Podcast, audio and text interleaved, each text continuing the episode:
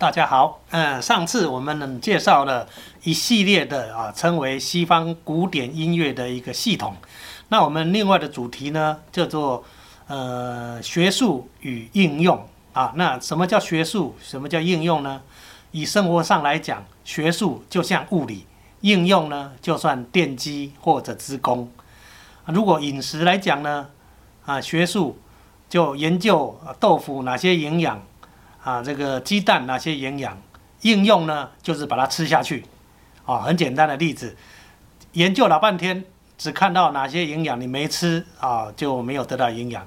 那你可以不研究它，吃下去就得到好处。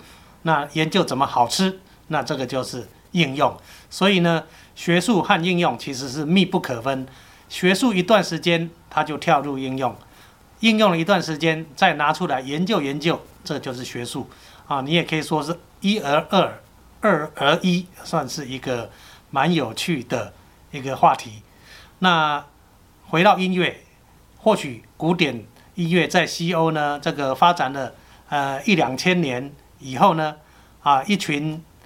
嗯，一群演演奏家啊，跑到了美国啊，他们把古典的旋律略做修改，那略做一些变化，因为他们整天演奏一样的旋律呢，自己做一些调整，让音乐快一点、慢一点，或做一些音符上的扭曲，他们先得到一些乐趣，慢慢的就有这样乐趣产生啊，这个学那个，那个学这个，就越走越远。所以呢，从古典的学术进入到啊，美国的这个应用，慢慢的在呃，Dixieland 啊，这个在各地呢，啊，他们就在音乐的就业过程，先从这个丧葬队开始，本来是一个一个轻松的进行曲，他们为了生活求变化，所以越变越多，就变成爵士的即兴演奏。那所以呢，这个变成在音乐上，爵士就是在古典。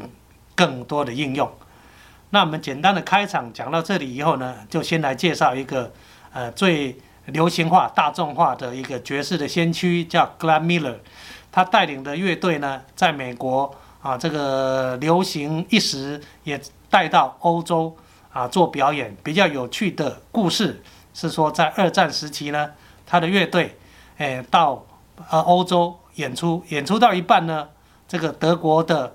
飞机要来空袭了，那在这种状况下，突然他音乐呢就大，大家就本来要躲开，要赶快去躲躲飞躲躲这个炸弹，他们呢不躲，他们只是把音乐变小，就奏一奏啊，忽然因为音乐越来越小声，越来越小声，因为敌机来了，他们不能太猖狂，那不停不跑啊，所以呢继续演奏。然后敌机慢慢离开，它音乐就越来越大声啊！这个叫 Glenn Miller 啊，这一首曲子呢，这个最有趣的地方，那我们就一起来欣赏这首 Glenn Miller 的很有名的这一首乐曲。